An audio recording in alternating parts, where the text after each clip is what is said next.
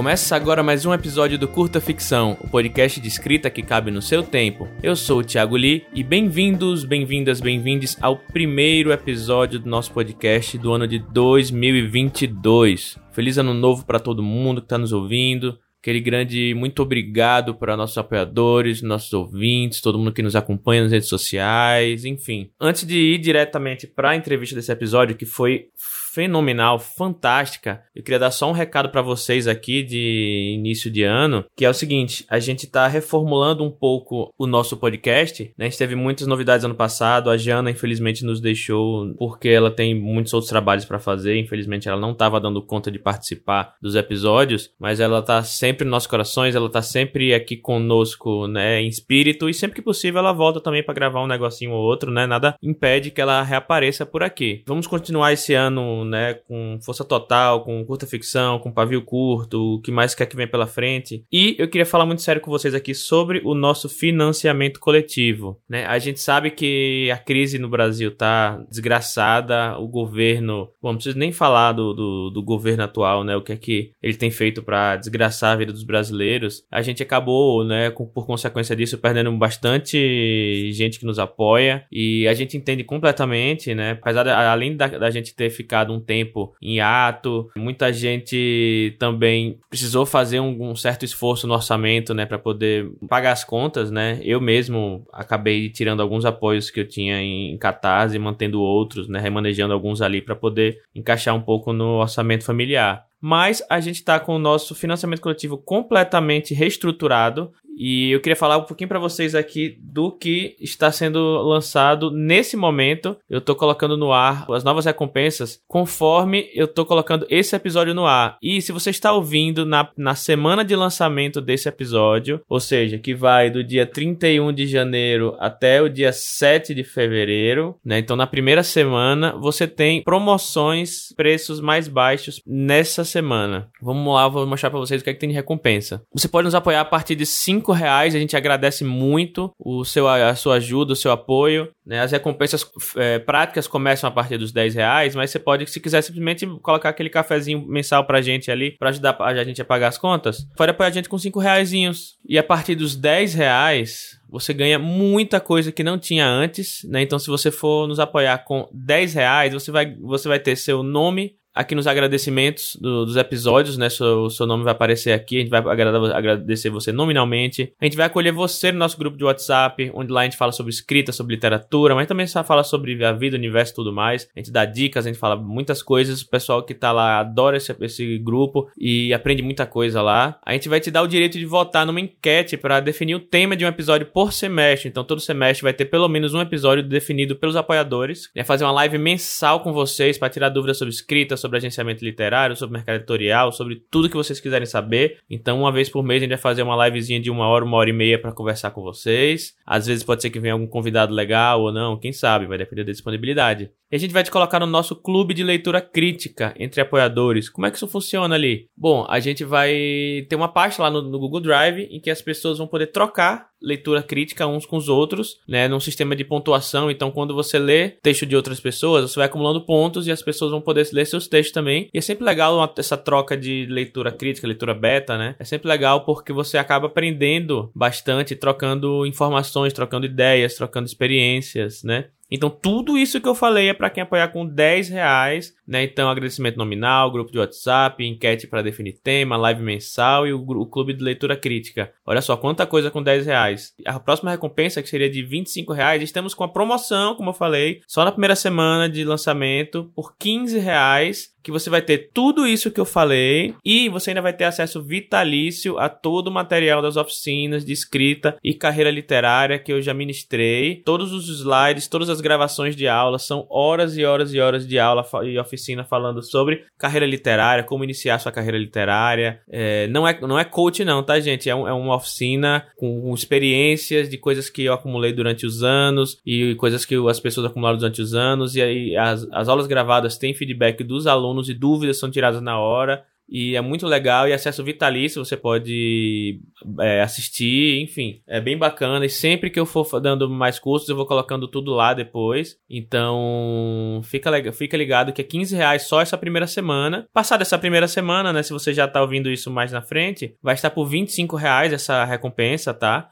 Então, fica ligado, fica ligada. Agora, um, uma grande novidade que é a faixa de 50 reais, que está com a promoção nessa primeira semana também de apenas por 40 reais. Então, por 40 reais você vai ter tudo isso que eu falei, da de 10 reais, da de 25 reais, que também são os cursos tal. E você vai ter uma coisa muito bacana que é, eu vou te dar a chance de ter o seu livro, o seu produto ou seu serviço anunciado no podcast a cada seis meses de apoio. Ou que a gente faça uma leitura crítica profissional de um conto seu de até 5 mil palavras a cada seis meses. Então, como funciona? A cada seis meses de apoio, eu vou entrar em contato com você e vou falar o que é que você quer. Você quer anunciar seu produto, seu livro, seu serviço no podcast? Ou você quer que eu faça uma leitura crítica do seu conto? E aí você vai fazer sua escolha, né? Ah, putz, estou lançando um conto na Amazon. Tô fazendo serviço de tradução, de leitura crítica. Tô, sei lá, qualquer coisa que você quer. Tá? Tem um podcast meu que eu quero anunciar você vai ter um tempinho aqui no seu no, no, episódio do podcast em que você das duas uma. Ou você pode mandar um áudio né em que a gente edita ele coloca no podcast de você anunciando o seu produto. Ou se você preferir eu posso eu mesmo anunciar esse produto no, no, num episódio e aí a gente combina sobre, sobre quando vai sair. Ah, putz, é, vou lançar meu livro tal data, então gostaria que fosse anunciado né, no dia tal. Enfim, aí a gente combina isso direitinho. Ou se for o caso de você escolher a leitura crítica, a gente também combina prazo, etc. Você manda seu conto, enfim. Tudo tudo direitinho a gente faz e tá só por 40 reais, né? Se você for, imagina um anúncio num podcast, né? Como, como o nosso, se você colocar 40 reais por seis meses, isso aí não dá um preço de um anúncio que você, que você teria num, num, num podcast, sabe? Fora todas as outras coisas que você tem de, de, de bônus, né? Nas outras recompensas. Mesma coisa também, com 250 reais, um preço de mercado normal, você não pagaria uma leitura crítica de um conto, sabe? Vale muito a pena.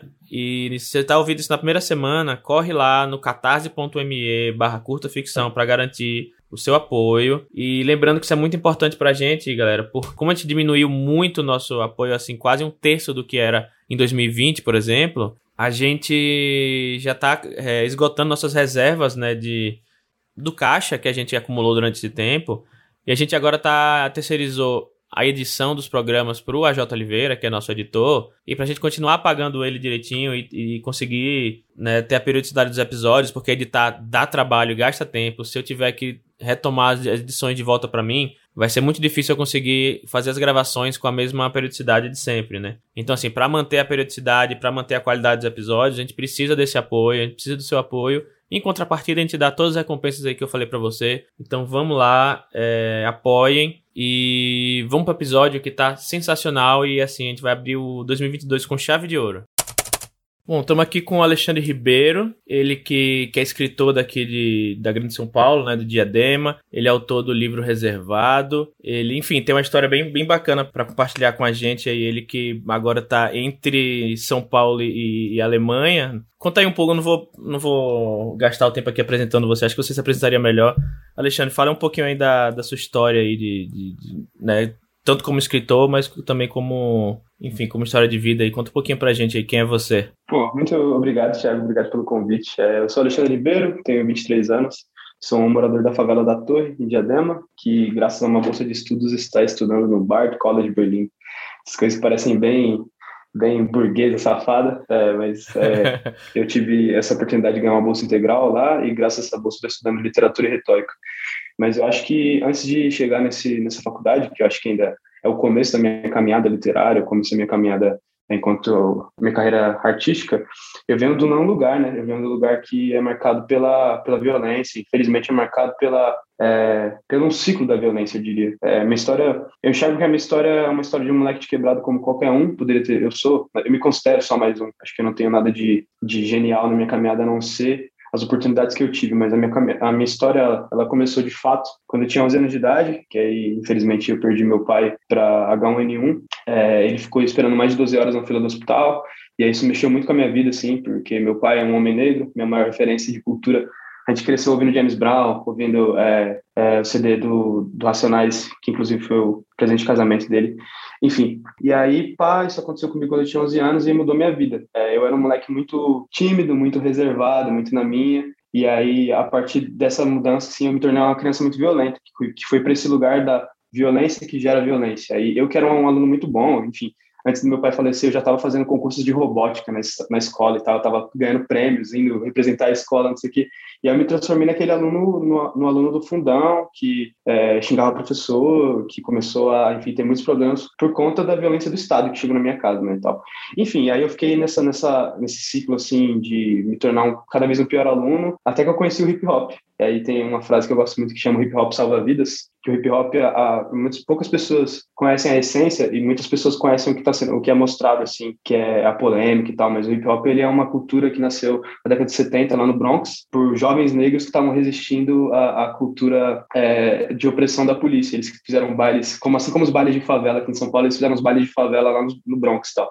E essa cultura chegou na minha vida e me transformou. É, e aí eu, eu, eu quero esse moleque muito problemático, entrei na cultura hip hop e essa foi minha porta de entrada para arte. E eu comecei vendendo CDs na rua, é, vendendo CDs é, de mão em mão, como que a gente chama de marreteiro. E, enfim, para não, não me estender muito, depois que comecei a ser marreteiro, eu entrei mais e mais fundo na cultura, entrei na cultura do sarau, é, conheci a Cooperife, conheci o Sérgio Vaz, conheci o Renan Inquérito, a poesia, comecei a me cantar pela palavra, e eu vi que eu tinha uma afeição pela palavra desde sempre, aí, por causa do hip hop, eu cheguei na literatura, que acho que isso é um caminho muito interessante assim de, de enxergar, que a maioria dos jovens da periferia eles chegam pela literatura por outra via, assim, porque a biblioteca ela é mostrada para a gente como um espaço morto. Primeiro, na minha quebrada aqui, eu tenho até um poema no meu primeiro livro que diz o seguinte: é, na minha esquina tem três biqueiras e a biblioteca mais próxima fica a três quilômetros. Política é escolher um livro e fazer diferente. Esse é um trecho de um poema que eu escrevi quando eu tinha uns 15 anos. E fala muito sobre isso, assim, de que a biblioteca ela está muito distante, enquanto a, a biqueira, as drogas, inclusive a igreja está muito próximo da gente.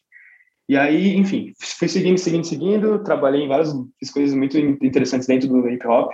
Eu fui é, assistente de produção na Laboratório Fantasma, que é a empresa do Emicida, do Fiote colhi muito, muito aprendizado lá. E aí, depois de ter feito tudo isso, foi que eu resolvi acreditar na palavra. Para você ver que, assim, é, é, por mais que tudo que eu fale em questão de, de, idade, de número, as pessoas falam, ah, você é no moleque e tal. Eu publiquei meu primeiro livro quando tinha 18 anos. Mas eu acho que eu consigo enxergar minha trajetória como muito uns saberes ancestrais, assim, de resistência em contra a violência que aconteceu comigo. Porque é, eu perdi meu pai aos 11 anos, então naquele momento foi o momento que eu literalmente me, tive que me tornar um homem. Então eu já carrego essa maturidade comigo desde cedo, assim como vários moleques pretos de quebrada, que tem que carregar essa, essa maturidade por não ter outra opção. É por isso que eu me sinto um pouco velho, um ancião, falando de que, ah, só depois quando eu tinha 18 anos que foi que a primeira vez que eu peguei no microfone e falei, ó, oh, eu tenho a capacidade de escrever, eu tenho a capacidade de contar minha história. Mas enfim, eu dei toda essa voz só para dizer que é, a minha trajetória com a literatura, ela vem do não lugar, ela vem da violência, que é a violência que ela se reconfigura, essa violência que ela tenta tomar um outro, um outro caminho para se transformar em palavra, para se transformar em poesia. E aí daí que nasceu a minha, a minha carreira literária. Em 2018 publiquei meu primeiro livro de poesia, chamado Inflorescência.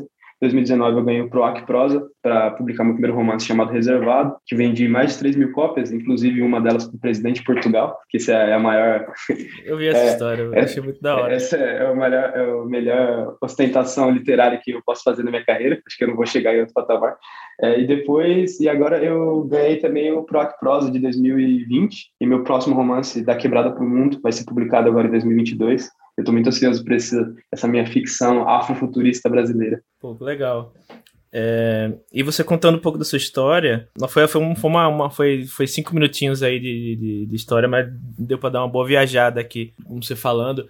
E aí eu, você disse que você veio né, do hip hop do, pro, pra literatura, né, pra palavra. Mas aí falando de já da literatura, né, convencional assim, o, o que é que te aproximou mais? Quais foram suas referências? Eram nacionais, eram internacionais? O que é que te trouxe mais justamente para a literatura, especificamente? Cara, eu, eu me considero um moleque muito estranho. Eu sempre achei isso uma coisa de mim, que eu sou uma pessoa muito estranha.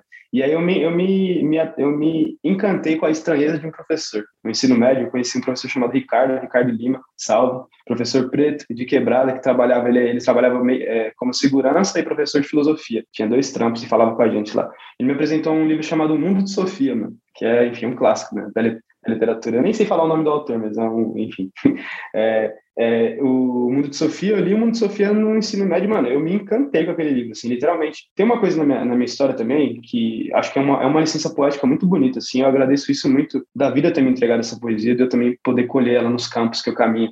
É que quando antes do meu pai falecer, ele tinha uma coisa na nossa, nossa família que ele tinha comprado um pacote de livros de, é, de, livros evangélicos, livros bíblicos, ensinamentos, assim. Passava um cara aqui na minha quebrada vendendo, ó, oh, livro, não sei o quê. Aí meu pai pagou 25 reais no pacote de livros naquela época, que era mó caro. E aí ele começou a obrigar a gente a ler os livros, mano. Ele falava, ó, oh, se você não ler cinco páginas antes de dormir, você não vai dormir, eu vou ficar no seu pé e tal.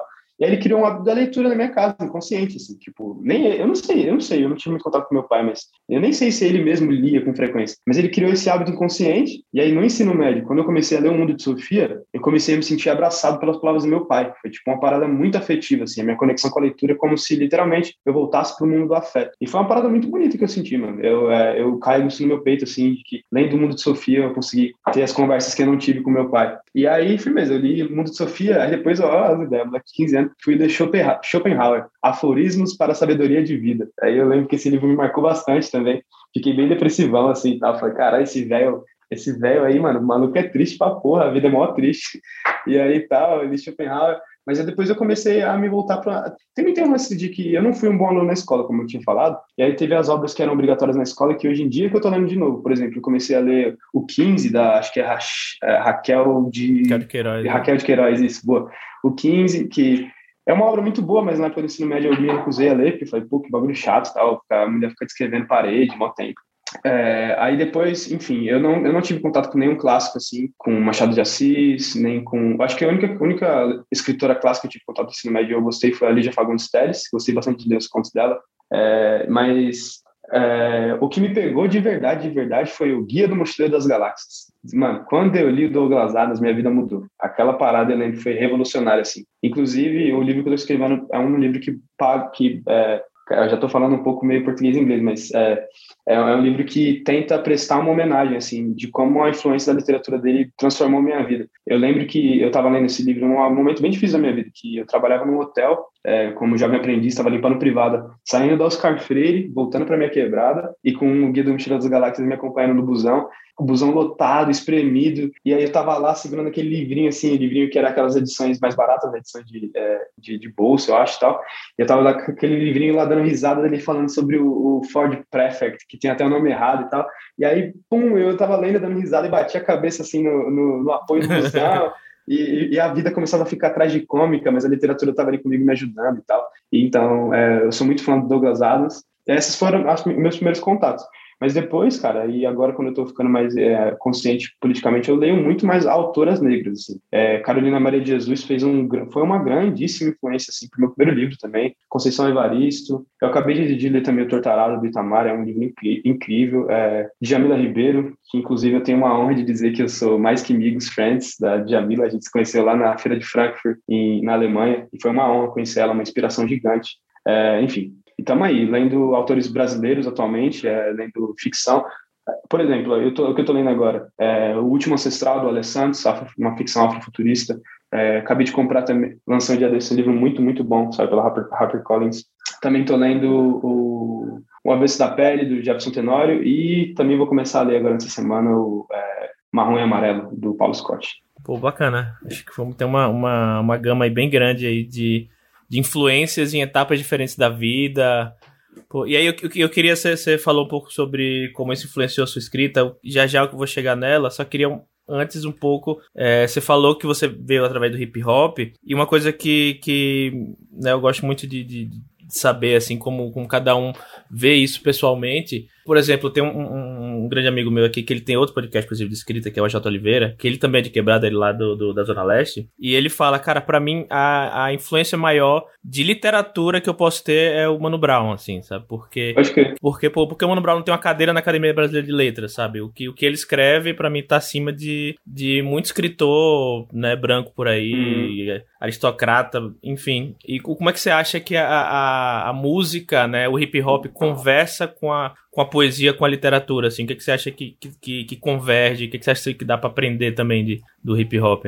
Cara, pô, essa analogia foi incrível. Eu tinha, não, nunca tinha parado para pensar nisso. Agora eu tô refletindo assim. Eu tenho um pensamento na minha, no fundo da minha cabeça, porque eu trabalhei no backstage assim do, do hip hop, acabei conhecendo muitos artistas. E depois que você acaba conhecendo a arte, acho que esse é um conselho para todos os jovens que me escutam, jovens adultos aí, é, mantenha a distância dos seus ídolos, porque isso é uma, isso é uma coisa saudável para se fazer. Mas, é, pô, eu, eu sou muito, muito fã do Mano Brown. É, ele é um cara que, exatamente assim como você falou, a poesia, a lírica que ele carrega. Ó, eu, eu, lembro que a gente até discutiu isso uma vez com uns amigos. É, ele falou um verso assim: e no, no, beco onde, no beco onde o silêncio faz um milhão de perguntas, é onde os, é, os sem rosto se juntam, é alguma coisa assim que ele tava, isso foi a maneira dele descrever como ele viu os usuários de crack naquela quebrada e tal. Olha que parada literária assim, o cara usando isso num rap com toda a levada dele ali.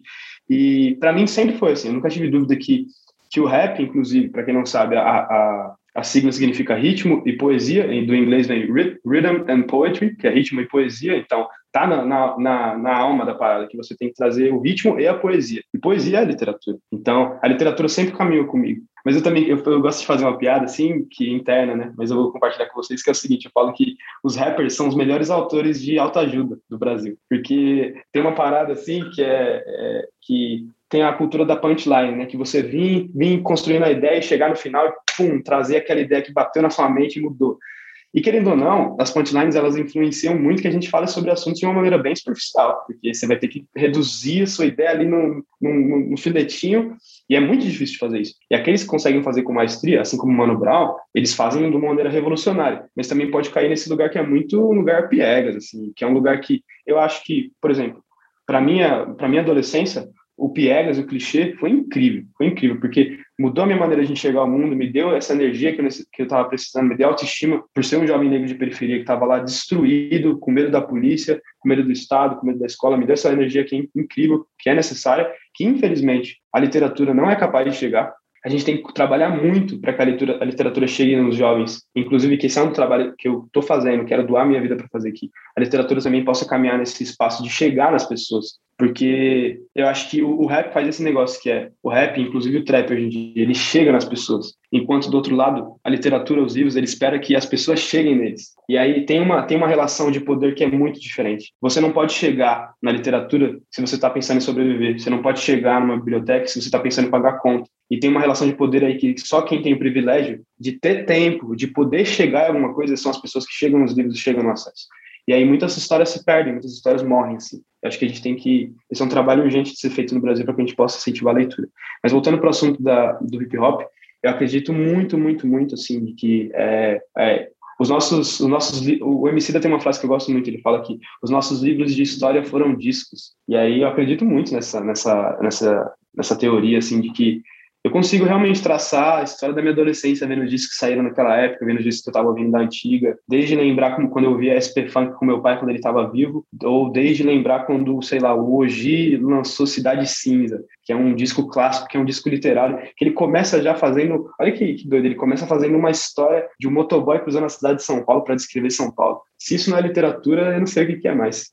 É, e, e, ensina muita coisa, até indiretamente, né? É, concisão, estrutura, hum, né? figura de linguagem. E, e, aí, já falando um pouco do, né, da sua literatura, como você classificaria, se é que classificaria, né, o que você escreve, né? Que tipo, pô, escrevo. Aí pergunta, pô, mas é, seus livros são sobre o quê? Né? O que é que você escreve? Como é que você classificaria, se é que classificaria, né? Cara, essa é uma ótima pergunta, porque, primeiro de tudo, eu não sei respondê-la. Assim. Eu gosto muito dessa ideia de que. É, eu, eu, infelizmente, eu não vou acreditar nenhum autor que disse isso, mas eu vi essa ideia, não é minha, de que todos os autores escrevem autoficção, só não tem coragem de dizer. A minha literatura ela nasceu da autoficção, mas ela nasceu da autoficção com um, um espaço de territorial, de resistência, que é o seguinte: a minha autoficção ela veio como um grito de sobrevivência, um grito de nós existimos. Meu primeiro romance, ele se chama Reservado. Ele conta a história de um menino reservado que entrou num ônibus reservado e o trajeto desse ônibus mudou a vida dele. E eu quero contar o que está reservado para esse menino, é, para o futuro desse menino. E aí, é, essa história que eu tentei trazer de uma maneira poética foi uma história que aconteceu comigo. Eu tinha a minha idade, conforme já, eu já falei, eu era um menino muito reservado no meu campo antes do meu pai falecer. E eu, por ser uma, um moleque muito reservado no meu campo, eu ficava observando muitas coisas na minha quebrada. Eu sempre via um ônibus indo e voltando, passando com a placa reservado ficava pensando, pô, onde será que esse ônibus vai? Reservado? Que lugar é esse reservado? Tal. Ficava vendo o busão sempre vazio, meio escuro. E ficava vendo ele passar pela quebrada, imaginando isso tal. E essa era a minha imaginação de criança. E aí, é, a poesia aliada também com a tragédia, ela veio na minha vida quando o meu pai faleceu. Quando eu tinha 11 anos de idade, é, é, rolou aqui que a minha mãe conseguiu é, organizar um, um ônibus reservado para levar todos os favelados aqui da minha rua para ir para o velório do meu pai, lá no, no, é, no centro de Diadema, no cemitério Vale da Paz. E aí isso foi um clique assim na minha cabeça. Pô, o meu sonho de entrar no busão reservado foi realizado para ir em direção a essa tragédia. Então, o que está reservado para minha vida a partir daqui? Eu fiquei pensando, olha que bagulho doido, eu fiquei pensando isso quando eu tinha 11 anos de idade. E aí essa história veio, veio comigo, veio comigo, veio amadurecendo, amadurecendo, amadurecendo. E o meu livro, hoje em dia, hoje que eu já tenho um pouco mais de bagagem, inclusive eu pude estudar literatura, eu fiz um curso de ficção científica e de um curso de, de escrita é, ficcional lá no, no exterior, no Bard College Berlim, eu consegui enxergar que a minha literatura ela nasceu pensando em ser ficção, mas na verdade ela é um grito de emergência. Que eu posso, que eu posso dizer sobre o meu primeiro livro é um grito de emergência. Quem for ler aquelas páginas vai entender que é um livro que foi escrito por um moleque de 19 anos que ainda mora numa favela, que, que enquanto estava escrevendo aquele livro tomou enquadros da polícia com a arma no, no ombro, eu poderia ter sido morto naquela noite, que eu estava sentado na praça da minha quebrada escrevendo meu primeiro livro. Eu tomei um enquadro e o policial falou: "Cadê a maconha? Cadê a maconha?" Eu respondi para ele: "Senhor, estou trabalhando, sou escritor." Aí virou para mim e falou: Você é escritor? Então cadê a maconha mesmo? E aí é...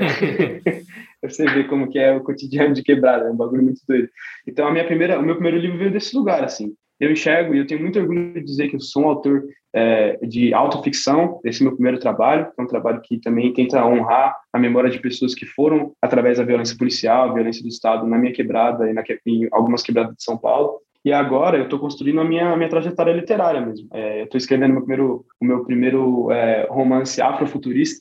Esse meu, meu próximo romance chamado Da Quebrada para o Mundo é um romance onde eu tenho que tratar, que é pensar essa frase que é tão engraçada que foi teve, que ela foi meio que transformada para os programas de televisão, pensar o Brasil que eu quero. É, e pensar esse Brasil que eu quero como um Brasil afrofuturista, onde a gente possa construir o futuro através de reparações históricas. Eu não posso dar muito spoiler agora, porque eu também estou no processo de escrita, mas quando o livro estiver pronto, é, eu estou muito contente de, de, compartilhar isso com as pessoas, de também de trazer um ambiente onde a ficção científica é o que reina, onde a ficção com estrutura, com arco do herói, com, com arco de personagem, com jornada do herói, com é, eu agora que eu, eu pude estudar um autor americano, o Kurt Vonnegut, que é um cara que ele é incrível, que, enfim, é, pude é, fazer alguns cursos para também entender como a gente pode construir, construir, contar boas histórias. Eu vejo que eu estou muito mais maduro nessa relação com a literatura. Então, o meu caminho está em, em construção, mas eu sou um autor afrofuturista brasileiro. Bacana. E eu acho que é uma tendência, inclusive, inclusive dos autores auto, é, afrofuturistas, de parar de escrever distopia, né? Distopias que de, de uns anos, uns anos anteriores eram, eram que, que dominavam o mercado e começar a pensar utopias, né? Porque é quando, quando a gente percebe que a distopia ela já existe, ela já está aqui, né? Ela não está no futuro uhum. distante. E aí, pô, o Ale Santos, você, é, o Fábio Cabral também, não sei se conhece o Fábio Cabral, é, outro autor futurista, pô, muito incrível, muito bacana. Ele tem o Waltzel também, que é, que é outro cara. E como é que você acha que evoluiu sua escrita? É, e aí, tanto é, na linguagem, como na forma, como no conteúdo, do reservado pro, da quebrada para o mundo que você está tá escrevendo agora. O que é que foram que uns dois, três, três anos na sua. 2000, não, 2018, né? 2019 foi tá. lançado. E como é que você acha que você. Tanto a sua escrita evoluiu, como você evoluiu como pessoa e como entendimento do, do, do mundo e da escrita? Como é que você acha que nesses, nesses três anos aí evoluiu sua, sua escrita? É, eu, eu sou muito privilegiado de ter lançado meu livro, meu primeiro livro, numa idade muito, muito nova. Assim. Eu tinha, em 2019, eu tinha acabado de fazer 20, é, 20. Eu, eu, lancei meu livro quando eu tinha 20 anos ainda, porque eu nasci em 98 e eu faço aniversário em julho. Eu lancei o livro em fevereiro de 2019. Eu tinha 20 anos quando eu lancei meu primeiro romance. E, é, e consegui também enxergar o meu amadurecimento através da literatura é uma parada incrível. Mas ao mesmo tempo que eu amadureci em questões sociais, filosóficas, estruturais, até faço mais, faço passo na, na psicóloga hoje em dia, isso me ajuda muito. É, eu também enxergo que a, a, a, minha literatura ela vem de um espaço que é um espaço que é o seguinte: os livros eles não podem morrer na prateleira. Então eu também amadureci muito na questão de como que eu vou fazer com que o meu livro chegue na minha quebrada, mano. Eu sou um autor da Favela da Torre. Eu quero ser lido primeiramente pelos meus pais. Eu quero que a minha literatura chegue na minha quebrada. É, eu fiquei muito frustrado, mano. E acho que é bom falar da frustração também, porque minha trajetória pode parecer que eu sou um coach, só falando de coisas boas, não sei o quê. Mas não, eu fiquei, eu fiquei muito frustrado quando eu escrevi meu, meu primeiro romance nesses prêmios literários e eu fui completamente ignorado, mano. Foi como se eu não, não existisse, assim, tipo, ninguém... Inclusive, o mercado literário me ignora, mano, é, porque eu fui um autor que publicou meu livro de maneira independente pela minha editora, fiz o trabalho de vender de mão em mão, fiz um trabalho muito precário digitalmente também, por não ter conhecimento, por não ter conhecimento de como a máquina funcionava, e fui, fui ignorado pelo mercado literário, porque faz parte disso também. Eu entendo que eu sou um autor novo, que tem que construir meu, meu nome, minha carreira literária, mas ao mesmo tempo eu, eu vejo que eu não, eu não quero, primeiro porque veio desse lugar da frustração de não ter sido reconhecido, mas agora segundo, de uma maneira de tentar reivindicar esse espaço, dizer, eu não quero ser reconhecido por essa por essa pequena bolha literária de, de homens brancos que estão ali se apoiando e batendo palma um para o outro e dando entregando prêmios um para o outro e às vezes entregam um prêmio para algum ou outro ator negro como uma forma de, de reparação histórica que eu acho que é muito mais do que necessário e não só necessário merecido Aliás, Itamar, você merece tudo que você está ganhando, irmão. Você é foda. Você é foda. É, enfim, é, e, mas eu também me enxergo nesse lugar de que o meu amadurecimento ele vem muito mais de entender quem eu sou, quem é meu território e para quem a minha literatura é. Então, esse meu próximo livro que vai sair, é, quando você tiver, assim, vou mandar um, um, um exemplar para você, se você tiver a oportunidade de você vai ver que é uma linguagem muito direta, é uma linguagem que quer falar com o povo, mano. é uma linguagem assim, que ao mesmo tempo que traz epistemologias, que eu estou trazendo referência desde Franz Fanon, de Tomás Sankara, de é, Lélia Gonzalez, que eu estou trazendo referência, sei lá, da Djamila Ribeiro ou da Beatriz Nascimento, eu também estou falando sobre baile de favela, mano. Tô falando, o, o primeiro capítulo do meu livro ele fala sobre paz, justiça e liberdade que é a tatuagem que a maioria dos moleques na minha quebrada tem, PJL, mano, que é o que eles sonham, em paz, justiça e liberdade. Acho que não tem uma parada mais utópica do que eu ver o símbolo do Yin Yang tatuado na batata da perna do moleque no braço. O moleque tá falando sobre equilíbrio, mano. Ele tá falando sobre teoria budista, tá ligado? E ele acha que, aquele, que aqui na quebrada a gente chama isso de Tony Country, né? Que é o símbolo do, é o símbolo de uma marca e tal, que é, foi, foi subvertida pelo capitalismo, mas eu, eu acredito na essência das coisas e acho que a minha literatura ela amadureceu para entender o meu território, mano. Que eu quero que eu quero e estou trabalhando para que os meus livros cheguem primeiro aqui, tenham um impacto local, que esse impacto local ele possa ecoar. Se chegar no maluco lá do Clube Pinheiros, da hora, da hora que você leu, da hora que você compartilhou e tal, mas o meu foco é chegar no Murilo, que foi o, meu primo que eu fui fazer uma, funda, uma oficina na Fundação Casa, e ele abaixou a cabeça quando me viu quando entrou lá. Ele ficou com vergonha de ver o primo dele dando uma aula na Fundação Casa enquanto ele era um detento, tá ligado? É, a literatura para que a gente, para que os jovens não sejam mais detentos, mano, que a gente possa pensar em liberdade. É, e aí quando você começou a falar do, do mercado, já era, já era justamente a, a, pergunta que eu tava que eu tava preparado, e aí acho que a gente consegue fazer mais uma ou duas aqui, vamos ver como o andamento, justamente sobre sobre mercado literário, que assim a gente sabe, né, acho que não é novidade para ninguém, o quanto o mercado literário brasileiro, assim, vários âmbitos, né, é, socioculturais no, no Brasil são, são elitistas, são racistas,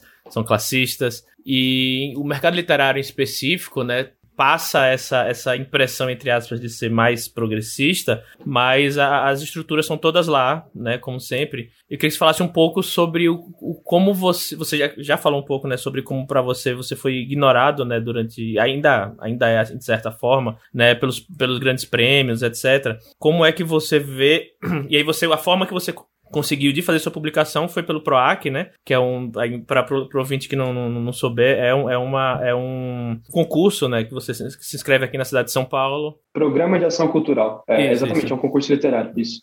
Uhum, concurso literário aqui na cidade de São Paulo, que você pode se inscrever, inscrever seu projeto e ser contemplado e recebe uma grana para poder, poder publicar. E foi a forma que você conseguiu encontrar e que de outras formas né, de publicação tradicional de grandes editoras provavelmente não, não dariam a, a mínima para um, um escritor jovem, favelado tal, que tem uma, uma história boa para contar e uma prosa muito legal e muitíssimas referências aí, como você falou. Quantidade de referências que eu não vejo, inclusive em escritores muito mais velhos, assim, enfim. Como é que você vê, e aí, se você já se você chegou a tentar outras formas de publicação, como é que você vê o, o mercado no geral? E aí também dá uma, uma é, fala um pouquinho aí, né, depois disso, sobre como é que, se você tem alguma experiência com o mercado alemão, assim, você vê alguma diferença também com, com o mercado alemão de é, literário, se você né, chegou a, a, publicar algo lá, como é, como é que funciona isso para você? Pô, é, nossa, essa pergunta é muito complexa, eu vou tentar responder tá. da melhor maneira possível. É o seguinte, primeiro de tudo, eu, eu, eu tenho uma relação muito complicada com o meu parceiro Emicida. Eu sou um fã incrível dele, a, a vida dele atravessou a minha caminhada e me inspira muito. E me inspirou tanto que me fez ter coragem de sair da empresa dele e querer fundar minha própria empresa, tá ligado? E ele tem uma frase que é muito incrível, ele fala assim, ó, é, tem, ele fala que tinha um programa chamado Espaço Rap, né, na década de 90. Acho que, inclusive, ele tá, ele tá funcionando aí. Que era um programa que colocava as pessoas do rap nesse programa da rádio e dava, e dava espaço para elas, e dava visibilidade e tal. E aí ele fala assim que, já que eu não fui colocado no espaço rap, eu vim fazer espaço para o meu rap. Ele fala isso numa gíria, é, numa gíria de um som, então, eu tava falando isso aí. E aí quando ele fala isso, mano, eu acredito muito nessa, nessa, nessa ideia, nesse conceito, assim, de que já que não tem espaço para gente, a gente vai ter que criar o nosso espaço. Então eu parti desse lugar de ver como seria possível eu fazer uma publicação. É, sendo sincero, o que aconteceu comigo foi, eu nem sequer cogitei de mandar o meu, o meu é, o reservado para alguma editora antes de publicar independente, porque eu não me via nesse espaço. Eu não me via sendo um, eu não me via, inclusive não me vejo sendo um autor da Companhia das Letras, sendo um autor de alguma grande editora. Eu, eu citei a Companhia das Letras aqui, agora eu caguei com qualquer contrato possível, mas é, enfim, é assim que a vida é. é tô sendo, tô sendo sincero aqui na minha fala de que eu não me vejo nesses espaços porque infelizmente, eles são os espaços que, que não chegam na minha quebrada, mano. Que não chegam nos lugares onde eu quero chegar, tá ligado? E eu acho incrível, assim, que a gente possa é, democratizar esse espaço, que a gente possa pluralizar esse espaço para que autores e autoras que não têm essa, esse sangue nos olhos, que não tem essa ginga que eu tenho, eu sou um homem de negócio, mano. Eu sou um homem de negócio, sou empreendedor. Desde que eu me entendo por gente, eu tenho a noção de que eu vou fazer meus corre, de que eu vou levantar minha grana, de que eu vou fazer minha parada virar, eu vou fazer meu livro chegar no presidente de Portugal. A gente vai fazer de, de algum jeito, tá ligado? Eu tenho essa, essa, essa grana. Mas eu tenho a noção que nem todas as pessoas tiveram as oportunidades que eu tive para construir essa, essa personalidade, nem todas as pessoas também querem fazer isso. Para aquelas pessoas que não querem, para aquelas pessoas que gostariam de entrar numa editora, eu acho que o mercado precisa aprender muito com as quebradas, mano. Porque é o seguinte, sabe por que acontece nas quebradas que a, a quebrada prospera? Eles simplesmente vê a demanda, mano. Olha a demanda que tem de pessoas querendo ler, mulheres negras, mano. Ou as mulheres negras são incríveis, mano. Se você ler Olhos d'Água da Conceição Evaristo, pô, eu chorei lendo aquele livro, mano. Eu chorei lendo ela falando sobre a colher que, que é, passava na panela vazia. Eu lembrei de uma história da minha mãe. Como é que umas as editoras não conseguem enxergar isso, mano? Como é que eles não conseguem também fazer estratégia de marketing para fazer venda disso em banca de quebrada, mano? Eu tô dando aqui, ó, a, a mina de ouro para vocês. Mas eles não vão ouvir isso aqui, tá ligado? Eles vão ignorar isso aqui. E é exatamente, vem desse lugar de, de da literatura como um, um, criador de barreira, não um criador de ponte, tá ligado? E acho que é isso que, que é muito difícil, assim. Mas agora voltando, e aí, ah, e também, e vem muito é, de um lugar de escassez também, porque uma cultura do que é, que é brasileira, que eu só pude enxergar que é brasileira depois de estar no exterior, é a cultura da escassez, mano. É que assim, eu não posso entregar para você porque eu não sei se vai ter para mim. Então tem muito disso, tá ligado? que é assim, é, eu não vou abrir espaço para você, porque eu também estou tentando pagar minha conta, irmão. Eu posso ser branco, eu posso ser do Gianópolis, eu posso ser o editor-chefe da maior companhia, mas no final das contas, esse é o único trampo que eu tenho, tá ligado? Então, até aquela pessoa que tem um nível de privilégio imenso, ela não tá falando em, em fartura de vida. Ela também tem medo, ela também tem as complexidades dela, ela também tem toda a, a complexidade humana ali, daquela, daquele cargo. Então, também tem essa questão que é muito é muito real. Assim, eu não posso ficar falando sobre é, julgar essas pessoas que estão nesse espaço sem diversificá-las, quando no final das contas, no fim do dia, a gente vive sobre o capitalismo. Todo mundo tem que pagar conta. Não é só conto de fadas, tá ligado? Mas aí uma coisa que eu cheguei do outro lado do planeta, na Alemanha, foi incrível, que, mano, quando você não tem um, um, um cenário literário de escassez, você tem fartura de vida e partilha, mano. Eu, se liga, eu nem entrei, eu nem entrei em contato com ninguém, nem falei com nada. Daqui a pouco chegou, isso foi o primeiro contato que eu tive aliás, salve, Martin Widman, meu professor de literatura da faculdade, ele chegou em mim e falou: Ô irmão, eu vi que você é escritor e tal, né? Você não quer publicar o seu livro aqui na Alemanha, não? Ele me convidou, mano. Ele chegou em mim para falar dos processos, de como que se entra numa editora. Ele, enfim, um cara que é muito bem, muito bem articulado e tal. E ele me mostrou assim, pô, o mercado alemão é um mercado que lê muito, são as pessoas que também estão buscando agora outros tipos de voz e tal eles leem majoritariamente alemão, então você vai ter que fazer uma tradução para a língua alemã, mas ao mesmo tempo é um mercado assim que também por toda a estrutura europeia, né? A gente vai falar assim sobre relação de poder, colonialismo, de como, enfim, a Europa também é o centro do mundo, é, enfim, por uma questão histórica, mas essa questão histórica ela também reflete na sociedade, ela reflete no, no, no na cultura e uma cultura que é uma cultura vasta, que é uma cultura que está buscando diversidade, ela vai olhar para esses autores e vai falar, olha, eles têm eles estão aqui para agregar, eles não são nossos inimigos. Se a gente colocar eles no mercado, quem ganha somos nós, irmão, porque tem mais pessoas lendo. Se tem mais pessoas lendo, tem mais pessoas apaixonadas pelo livro. Tem mais pessoas apaixonadas pelo livro, elas vão comprar mais livros. Então deixa de ser burro, meu parceiro. Você tem que, tem que incentivar as pessoas a ler, tá ligado? Porque é, a gente está nessa, nessa batalha de, de, de, telas, né? De pessoas que, enfim, estão focadas na Netflix e, enfim, no YouTube, e as pessoas que estão querendo, sei lá, ler é, um, um Tortarado da vida. Leiam Tortarado, pelo amor de Deus, escreva bom. É bom demais. E só para finalizar, é um, um, pensamento que eu tive aqui você falando, você falou um pouco antes aí sobre a literatura chegar na quebrada, você mencionou, enfim, a Companhia das Letras, ela falou, pô, eles não, como é que eles não veem isso, né? E aí, às vezes, às vezes o, a questão é, será que eles querem ver, né? Essa mentalidade que você falou, obviamente que vem de um materialismo histórico grande na Alemanha da, da, da, da partilha tal, do, pô, vamos vamos botar mais gente lendo porque isso é, é, é, é benefício para todo mundo, né? E que essa mentalidade é uma mentalidade de escassez aqui no Brasil que é diferente também, de novo, por vários fatores. De, pô, não, se a gente entrar na, na quebrada, será que a gente vai ter que mudar nosso modelo de negócio, vai ter que vender barato, e enfim, o, nossa margem de lucro vai ser menor, e, enfim, a distribuição, talvez eles parem aí, né? Falar, ah, é melhor não entrar lá porque, né, o que é que a gente tem a ganhar com, aí, com isso, né? Sim. E aí, bom, é, chegamos no final aqui. Não sei se você quiser fazer mais algum comentário sobre, sobre, sobre esse assunto. Caso contrário, fala aí um pouco sobre, sobre onde o pessoal pode encontrar, achar seus trabalhos. Enfim, faz seu jabá aí também. Claro, pô, muito obrigado. Ah, não posso ser injusto, mano. Não posso ser injusto e também esquecer que tem, sendo, tem sido feito trabalhos incríveis. Inclusive, um salve para a Companhia das Letras aí. É, fizeram o trabalho de contratar o, o editor de diversidade, se não me engano, é o cargo dele, Fernando Baldraia maluco incrível, aliás, maluco preto, de quebrada, acho que se não me engano é de Guarulhos, e fez o mestrado dele é, na Alemanha, nossos caminhos meio que se cruzaram. Ele tá fazendo esse trabalho lá, mano, que eu, eu também quero ver como é que esse trabalho vai florescer e vai, vão sair é, publicações mais plurais e mais que dialogam com o povo. Mas no final das contas é isso. Acho que a gente tem que fazer esse trabalho de não ter medo, mano, não ter medo das periferias e se você tem medo, irmão, se você tem medo, irmã, chame alguém que você confia, que não tenha medo, que pertence àquele espaço, que possa te dar os caminhos, sabe? Que possa construir os caminhos juntos. E, de novo, vamos, a gente tem que pensar em novas óticas, em novas construções sociais, porque não adianta nada você querer chegar aqui na quebrada, querer explorar a gente de novo, irmão. A gente já está cansado disso. Tem que chegar aqui para construir uma relação de, de equidade. De, é o seguinte, a gente está entregando um produto bom por um preço de qualidade. Por quê? Porque é, isso, é assim que a gente vai construir uma sociedade melhor. Não é pelo lucro, mano. Tem que ser pelo lucro, de certa maneira, quando a gente está falando de negócios, tem que ser sim. Mas a gente também pode pensar em outras possibilidades. A gente pode pensar em outras maneiras de, de, de captar recursos. A gente pode pensar em outras maneiras também de construir, é, construir marcas que tenham impacto impacto social, que tem um impacto real na vida das pessoas. Eu acho que gente, esse é um trabalho que tem que ser feito. E, enfim, e sem falar das questões mais evolucionárias, mas se você quiser falar de evoluções, você tem que ler um pouco de Thomas Sankara aí, que aí esse já não é meu papel. É, é, mas enfim, mano, e eu queria agradecer pelo espaço, foi um papo muito da hora. É, eu queria poder falar mais aqui. Estamos no, processo de escrever um romance, eu não posso ficar postergando, que eu me conheço, eu sou um bom procrastinador. E, bom, então faz seu jabá aí, onde é que o pessoal pode encontrar, rede social, site. Se vocês quiserem conhecer meu trabalho, é, eu tenho meu projeto se chama Da Quebrada para o Mundo, que inclusive é a minha rede social, arroba Da Quebrada para o Mundo no Instagram. No Twitter você consegue me encontrar como arroba Alexandre MRB. No, eu tenho TikTok também, Da Quebrada para o Mundo 1 lá. Você consegue também ver o nosso website, daquebradopromundo.com.br. A gente tem um projeto lá, a gente dá aulas de inglês que está sendo construído.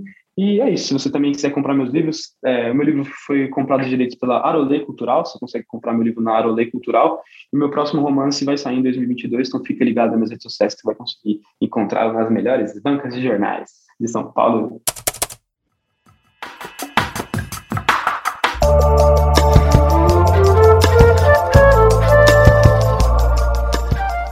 E assim chegamos a mais um final de episódio. E aí, conta pra gente o que vocês acharam do episódio. Manda mensagem nas redes sociais, no Twitter, no Instagram, comentário no site, enfim, fala conosco. É, o que, vocês acharam da, da entrevista? O que, que vocês estão empolgados para esse 2022? E de novo aqui só dando um recadinho que você pode apoiar a gente lá no catarse.me barra ficção a partir de 5 reais. E caso você não, tá, não esteja podendo apoiar a gente agora, dá um retweet lá no Twitter, fala pros seus amigos, fala para suas amigas, manda o link do podcast para as pessoas ouvirem. Isso ajuda a gente demais. É um trabalho que a gente faz aqui com carinho, com amor. Então, qualquer apoio é importante. E para finalizar, é... lembrando aí que o meu, meu, jabá, o meu livro O Mistério do Carneiro de Ouro está disponível aí na maioria das livrarias, na, na Amazon. Na Amazon sempre está com promoção, né, abaixo dos 30 reais, normalmente 25, 26, 27 reais a versão física. É isso aí e vamos agradecer nossos apoiadores nominalmente, principalmente aqui, quem, esses aqui que eu tô lendo agora, são aqueles que são, mantiveram com a gente até o final, que estão apoiando a gente agora no, no iníciozinho de 2022, antes agora da reformulação, que com certeza vai entrar muito mais novos apoiadores, né, que eu vou começar a ler a partir da, do próximo episódio.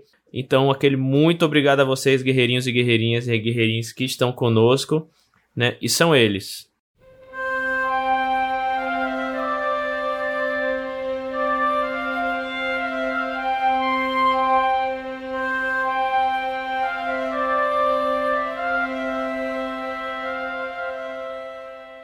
Alessandra Silva Rocha, Ariel Aires, Brena Gentil Rezende, Bruno Miller, Carol Vidal, Caroline Fronza, Daniel de Paula, Danilo Henrique, Diana Passi, Ednei Antônio Bruscagim Pim, Fábio Cunha, Guilherme Lopes, Lacerda da Silva, Jonas Furtado Dias, José Henrique Rodrigues, Kian Jali, Lucas Brito Silva, Olivia Lober, Pacha Urbano, Rafael Guimarães, Renan da Silva Santos, Ricardo Balbino, Roberta Cláudia, Rubens Travassos Augusto Filho, Simone Paulino, Thaís Messora e Tom Borges. Muito obrigado a todos vocês. A gente ama todos vocês. E é isso, vamos ficando por aqui e a gente se vê no próximo episódio. Lembrando que próxima semana tem pavio curto e na outra a gente volta com curta ficção. E é isso, aquele abraço a todo mundo. Um beijo.